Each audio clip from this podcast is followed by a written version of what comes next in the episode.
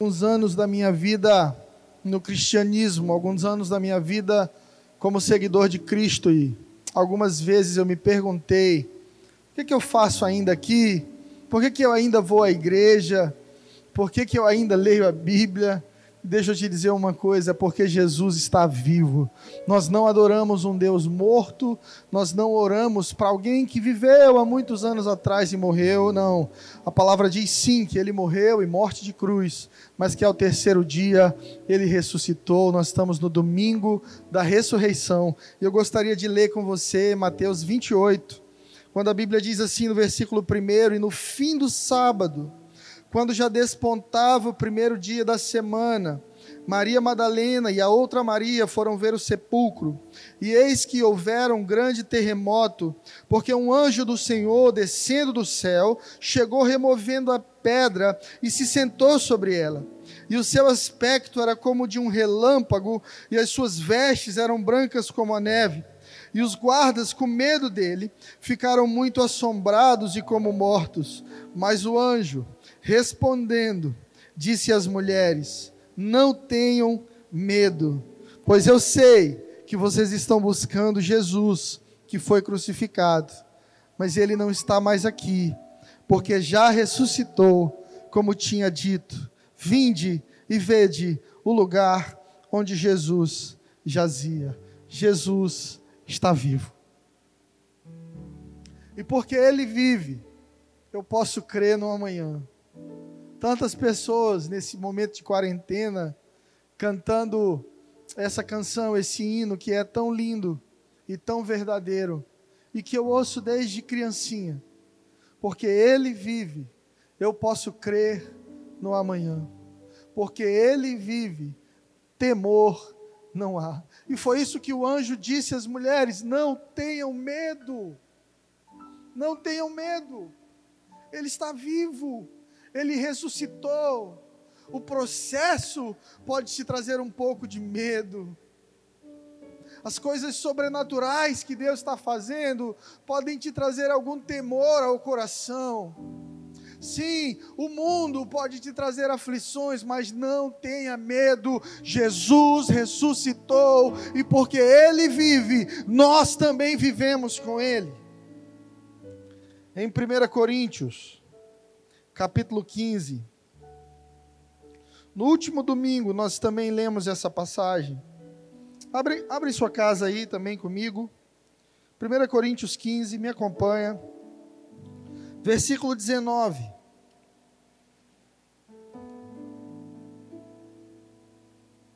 Olha o que o apóstolo Paulo diz. Ele chama a nossa atenção. E disse: Nós esperamos em Cristo só nessa vida somos os mais miseráveis de todos os homens. Mas agora, Cristo ressuscitou dos mortos e foi feita a primícia dos que dormem. Porque assim como a morte veio por um homem, também a ressurreição dos mortos veio por um homem. Jesus venceu a morte, Jesus venceu as aflições, Jesus venceu a dor, Jesus venceu a traição, Jesus venceu o Getsemane, Jesus vive e porque Ele vive, nós com Ele vivemos. Paulo está falando sobre ressurreição. Paulo está falando, olha, não somente a de Cristo, mas você precisa esperar pela sua ressurreição. A sua maior vitória não é somente o fato de Jesus ter ressuscitado, a vitória também no fato de que você agora tem vida eterna conquistada por Jesus. Por isso, Paulo diz: não podemos esperar de Cristo somente nessa vida. E se esperamos em Cristo somente para a resolução dos nossos problemas, para a resolução das nossas dores, para a resolução das nossas crises, somos os mais miseráveis de todos os homens. Porque tratamos Jesus como qualquer outro Deus, para quem as pessoas fazem oferendas e promessas.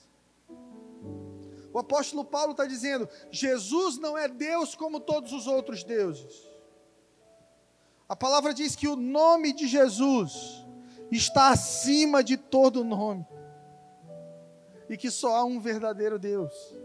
E Jesus é o Filho de Deus. E ele conquistou para você ressurreição. Hoje, nós estamos no domingo da ressurreição. E quando fazemos parte do corpo de Cristo, celebramos a sua morte, porque ele agora está vivo.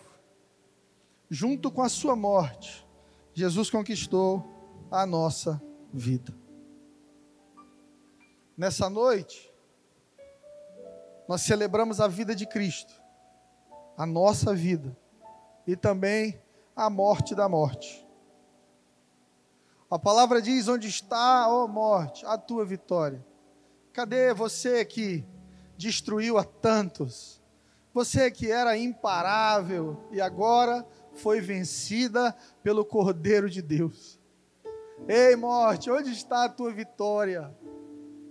Aonde está a tua força? Aonde está o teu aguilhão? Jesus ressuscitou, aleluia. Jesus é símbolo de eternidade. Precisamos esperar em Jesus por coisas muito maiores do que bênçãos nessa vida.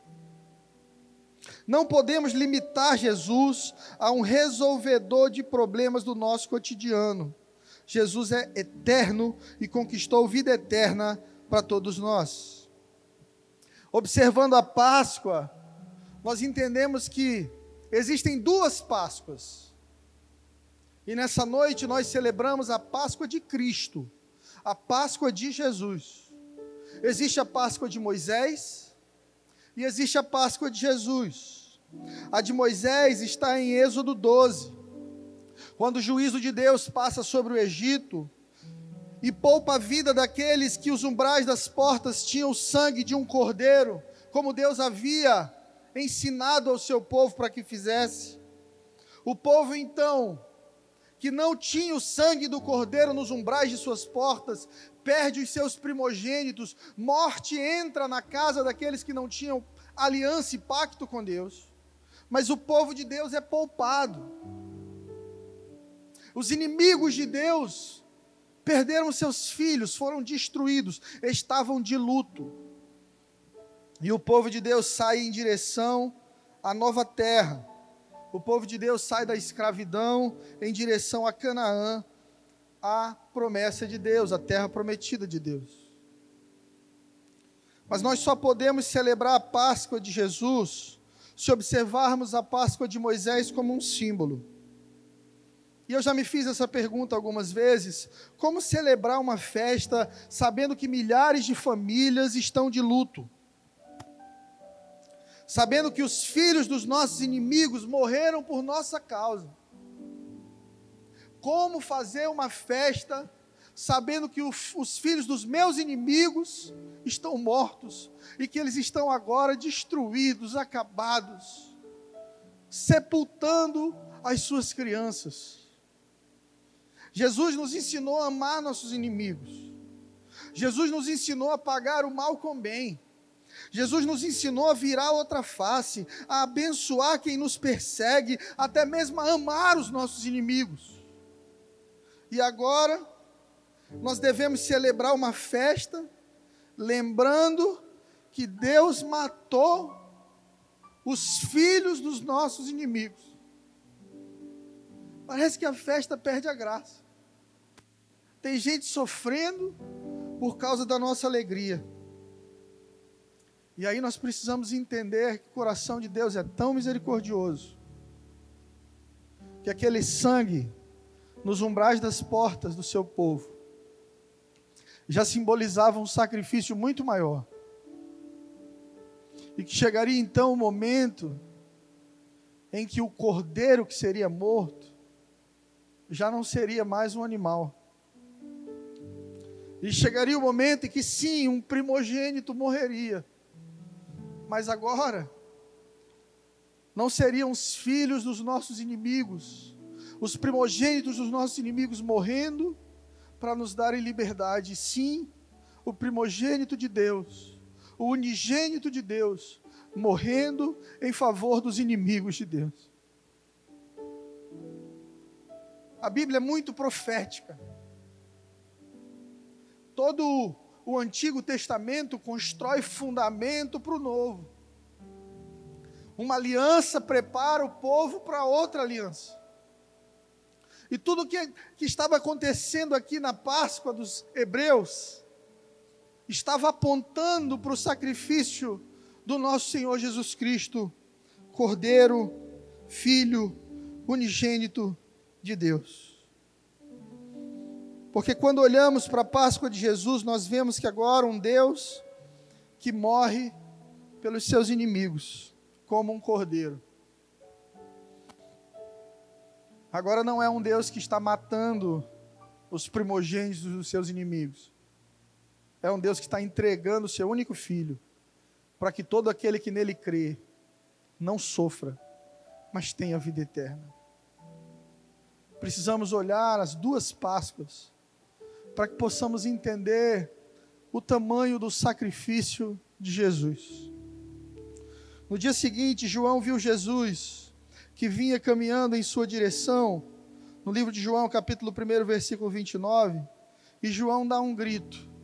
Ele diz assim: Eis o Cordeiro de Deus que tira o pecado do mundo. Jesus veio como Cordeiro de Deus para nos libertar de um Egito também. Que Egito é esse? Do qual precisamos ser libertos? Hum. A libertação que Jesus opera é a maior de todas. A maior libertação histórica, social, cultural, política, de opressão e pobreza. Porque não é algo apenas para essa vida, não é algo que acaba aqui. É algo que te liberta do Egito para que você possa colocar seus pés na terra prometida, no céu, na presença do Deus eterno. É muito maior do que isso. A nossa escravidão, ela não é apenas circunstancial. Nós somos escravizados por essa vida, somos escravizados por essa era, pensamentos, filosofias e necessidades desse tempo. Como dito em Romanos, capítulo 7, versículo 18, porque eu sei que em mim, isto é na minha carne, não habita bem algum, e com efeito o querer está em mim, mas eu não consigo realizar o bem porque não faço o bem que quero, mas o mal que não quero, esse eu faço. Ora, se eu faço o que não quero, já não faço eu, mas o pecado que habita em mim. Então, esta lei que em mim, quando quero fazer o bem, o mal está comigo, porque segundo o homem interior eu tenho prazer na lei de Deus, mas vejo nos meus membros outra lei operando que batalha contra a lei do meu entendimento e me prende debaixo da lei do pecado que está em meus membros. Miserável homem que sou, quem me livrará do corpo desta morte? Você já se sentiu assim?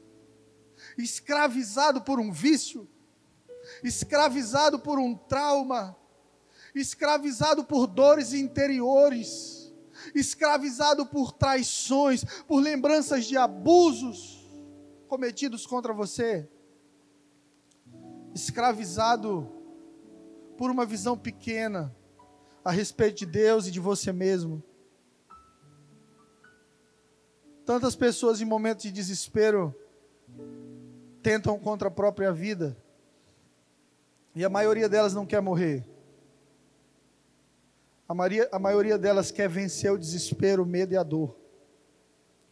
E o apóstolo Paulo dá esse grito que muitos de nós gostaríamos de dar em alguns momentos das nossas vidas: Quem me livrará dessa dor? Quem me livrará dessa lei que opera nos meus membros? De que mesmo querendo fazer o bem, eu faço mal. De que mesmo querendo andar na presença de Deus, eu, eu sou puxado para longe dela. Se não consigo fazer o bem que desejo, e o mal que não desejo eu faço. É porque existe um poder, uma força que atua na minha vida como um vírus de computador. O sistema operacional está lá e ele deve funcionar bem, mas entrou um vírus que danifica propriedades daquele sistema. Eu quero agir diferente, eu quero viver diferente, mas eu não consigo. Se você se sente assim, você é escravo de algo. E se você é escravo de algo, eu quero te dizer que o Cordeiro de Deus, que tira o pecado do mundo, morreu e ressuscitou para te fazer livre. Paulo em Romanos estava falando sobre o governo do pecado na vida do homem.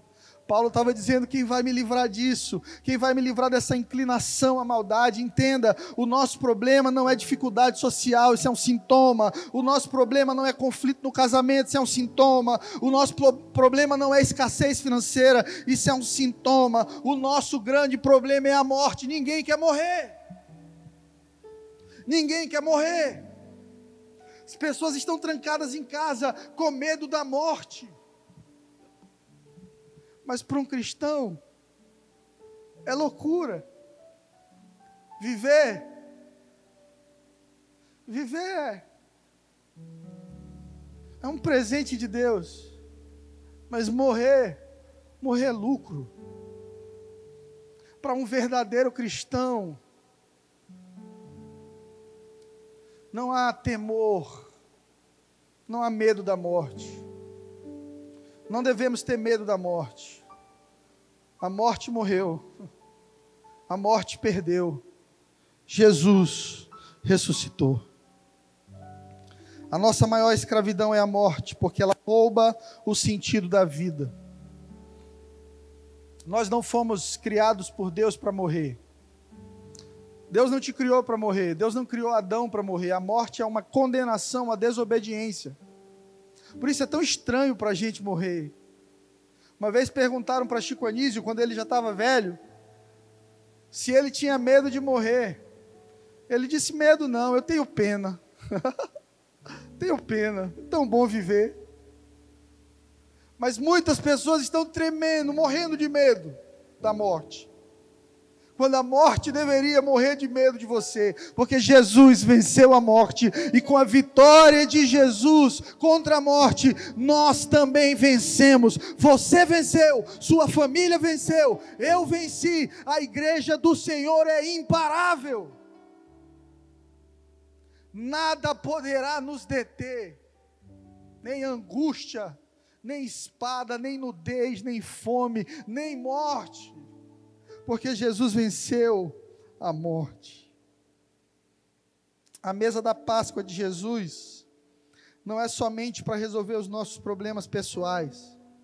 Se for, nós estamos diminuindo Jesus de tamanho. Estaríamos apenas celebrando uma Páscoa judaica, apenas agradecendo a Deus pelas bênçãos e livramentos. Mas a nossa Páscoa é muito maior que a Páscoa de Moisés. A Páscoa de Moisés tem um significado, mas a Páscoa de Jesus é a resposta final para o seu povo, dizendo: a partir de agora, a partir de agora, nada poderá te deter. Eu venci a morte, você tem vida eterna. C.S. Lewis, eu quero terminar com essa palavra de C.S. Lewis, um escritor que eu admiro e amo muito que disse o seguinte: se eu encontro em mim um desejo que nenhuma experiência desse mundo possa satisfazer, a explicação mais provável é que eu fui feito para outro mundo. Se nenhum dos meus prazeres terrenos é capaz de satisfazer meu coração, isso prova que o universo é uma fraude. Provavelmente, os prazeres terrenos não têm propósito de satisfazê-lo, mas somente de despertá-lo, de sugerir algo real. Se for assim, eu tenho que tomar cuidado para, por um lado, jamais desprezar ou ser ingrato em relação às bênçãos terrenas de Deus, e por outro, jamais confundi-lo com outra coisa, da qual elas não passam apenas de um tipo de cópia, eco ou miragem. Há uma teoria de que o que nós vemos no mundo é apenas uma sombra daquilo que há na eternidade. E isso os, os gregos, os romanos, os filósofos já falavam sobre isso. De que uma árvore que você vê hoje é apenas uma sombra da verdadeira criação, da verdadeira árvore. Se nós pensarmos assim, essa vida é apenas um ensaio Então somos gratos a Deus pela provisão, pelas bênçãos, porque Ele tem cuidado de nós. Mas não é só isso aqui, Deus tem muito mais para as nossas vidas. Você foi criado para outro mundo. A Bíblia te promete novos céus e nova terra e uma nova vida. Deus sempre teve propósitos eternos conosco. A morte de Jesus foi para nos humanizar por completo.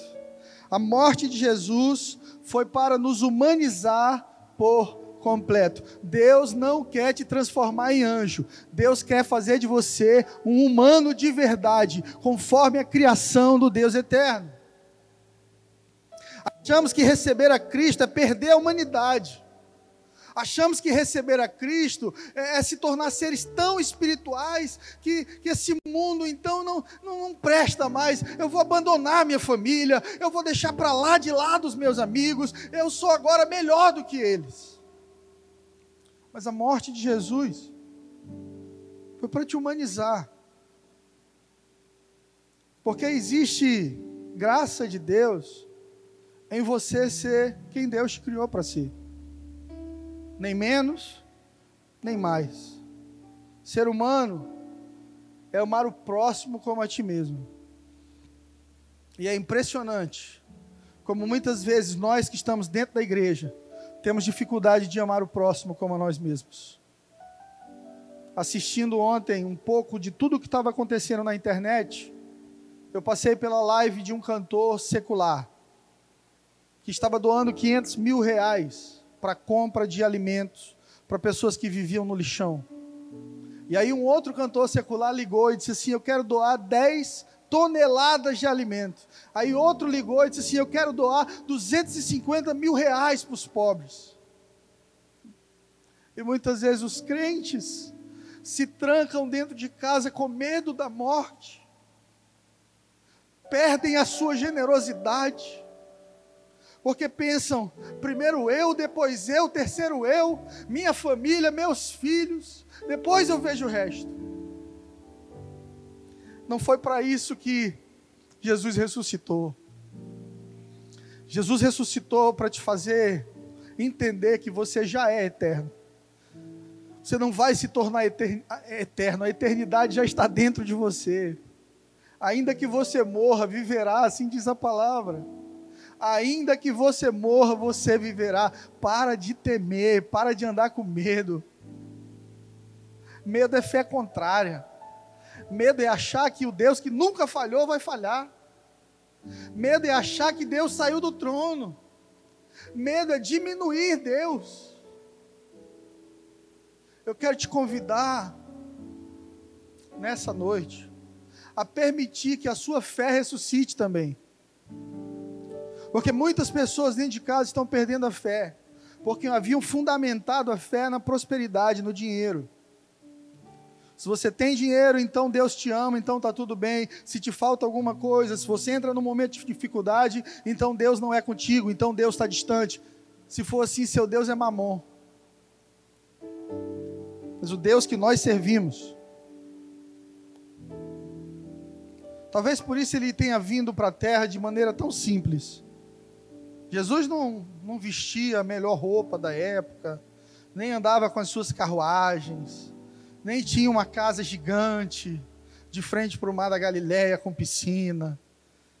Jesus sabia que todas essas coisas eram pequenas comparadas à glória do Pai. Quando você entende o que você tem em Deus, qualquer coisa na terra se torna pequeno. E aí a gente vê pessoas que ainda não, não entenderam Jesus e não receberam Jesus, muito mais humanas do que muitos cristãos. O meu convite para você nessa Páscoa não é para que você seja mais espiritual, é para que você seja mais humano. São em momentos assim que o cristianismo precisa ressurgir na sua humanidade, em doar algo para alguém que precisa em segurar um funcionário um mês, dois meses, um pouco mais, para que ele não fique desamparado no meio de uma crise.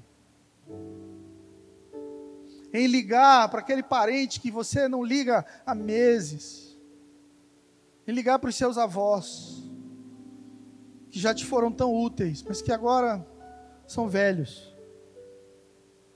Verdadeira santidade restaura a nossa humanidade. É na Páscoa. É na Páscoa que o coração de Deus precisa ressurgir em nós, o coração de Jesus. Eclesiastes 3:11, a palavra diz: Ele fez tudo no seu tempo. E também colocou no coração do homem o desejo profundo pela eternidade. Contudo, o ser humano não consegue perceber completamente o que Deus realizou. Dentro de cada um de nós existe um desejo profundo pelas coisas eternas, por se sentir completo, por se sentir perfeito. Queremos de volta a sensação de que tudo está bem. Queremos sentir que tudo está bem novamente. Existe algo profundo sobre esse domingo. Colocaram um selo romano no túmulo de Jesus em Mateus 27, 64, 65 diz: Ordena, pois, que o sepulcro dele seja guardado até o terceiro dia, para que não venham seus discípulos roubando o corpo, digam ao povo que ele ressuscitou. Olha o medo. Esse último engano será pior do que o primeiro. Então levantaram um destacamento. E respondeu Pilatos: Podem ir e mantenham o sepulcro em segurança até o acharem, até como acharem melhor. Foram, pois, e tornaram sepulcro, selando a pedra, colocaram um selo naquela pedra. Mas deixa eu te dizer uma coisa: Jesus rompeu o selo, Jesus rasgou o véu que estava entre nós e Deus, Jesus venceu a morte. Não existe lado bonito na morte. Morte é morte. Morte é ruim. A morte é nossa inimiga. A morte tem que ser odiada. Nós não devemos amar a morte. Morte não é bela, morte não é ritmo de rito de passagem. Ah, fulano fez o rito de passagem. Não tem como romantizar a morte. A morte era uma ferida aberta. Uma maldição na vida do homem. O homem pecou e agora precisa morrer porque Deus havia dito assim: certamente morrerás, Adão, se você comer do fruto. Então não há nada de romântico na morte, mas há de poderoso em Jesus. Porque um de nós, ele se tornou um de nós, e ele precisava fazer isso. E a Bíblia diz que Jesus passou por todas as tentações, provações que um homem normal poderia passar. E que, diferente de mim e de você, ele venceu. Então, se a morte era nossa inimiga, agora ela foi vencida por um homem sem pecado, perfeito, que cumpriu a vontade perfeita de Deus, cumpriu todas as profecias, morreu, mas a morte não o segurou. Se ele vive, nós com ele viveremos. Nós podemos olhar para a morte em qualquer lugar e dizer: Você perdeu. Pode começar a recuar, porque Jesus venceu a morte. Jesus ressuscitou. E o coronavírus sabe disso. Jesus ressuscitou e o inferno sabe disso. Tudo que tem nome está submisso ao nome de Jesus. Porque a Bíblia diz que o nome de Jesus está acima de todo nome. Se deram um nome para esse vírus, então ele automaticamente está abaixo do poder de Jesus. O câncer está abaixo do nome de Jesus. O Covid-19 está abaixo do poder de Jesus a ansiedade, o medo, os problemas de sofrimento mental, os problemas da alma, as dores, as preocupações, a falência, a crise. Tudo isso está abaixo do nome que está acima de todo nome: Jesus Cristo de Nazaré, aquele que nasceu de uma virgem, viveu amando a todos em simplicidade, foi humano em sua totalidade, 100% homem, 100% Deus que morreu sem voltar atrás. Jesus recebeu insultos, humilhações que estavam preparadas para nós. o castigo que nos traz a paz estava sobre ele. Por causa disso, queridos, nós somos mais que vencedores e não devemos ter medo. Feche os teus olhos aí em casa comigo. Se você estiver com a sua família agora, dê a mão para sua esposa, para seu filho, para sua avó, seu pai. Eu quero orar com todas as famílias que nesse momento me assistem. Senhor Jesus, nós te adoramos nessa noite. Nós reconhecemos a tua majestade. Reconhecemos o teu poder e a tua glória. Reconhecemos a tua nobreza de um Deus que, sendo rico, se fez pobre. Enquanto Muitos nessa terra lutam para serem ricos. O Senhor, sendo rico, se fez pobre. Abriu mão da sua glória. Abriu mão de tudo que o Senhor tinha. Veio à terra para sujar os seus pés de poeira. Para lidar com a ambição do homem, com a traição, com a solidão e como um cordeiro sem culpa e perfeito, e como um filho obediente, o Senhor foi até o final e morreu numa cruz. Então, no sábado, toda a comunidade de discípulos estava desesperada, e agora? Morreu, morreu o nosso mestre acabou o sonho de vencer o Egito, de vencer a opressão. Acabou o sonho de vencer todas as dores, porque não entendiam. Mas então no domingo, tua palavra diz: o Senhor ressuscitou tomou as chaves do inferno da mão do diabo, venceu a morte, e agora está à direita de Deus Pai. E é para esse Jesus que nós oramos nessa noite. Um Jesus invencível. Um Jesus que não foi derrotado pelo medo, pela ansiedade, nem pela traição e porque o Senhor venceu, nós também podemos vencer. Você que está em casa e deseja entregar a sua vida a Jesus, eu quero te convidar a orar comigo nessa noite. E te dizer que uma oração tão simples pode mudar o curso da sua vida. Decisões simples podem mudar a sua eternidade. Se você está distante de Jesus e nos assiste, mas agora você deseja voltar para o Pai, eu quero te convidar a orar comigo. Senhor Jesus, eu te recebo como Senhor e Salvador da minha vida. Eu te confesso como Filho de Deus, Príncipe da paz, Senhor dos senhores, nome que está acima de todo nome, Rei do meu coração eu me arrependo de todos os meus pecados, de todas as minhas injustiças. E eu te peço, escreve o meu nome no livro da vida, porque eu quero passar a minha eternidade na tua presença. Em nome de Jesus.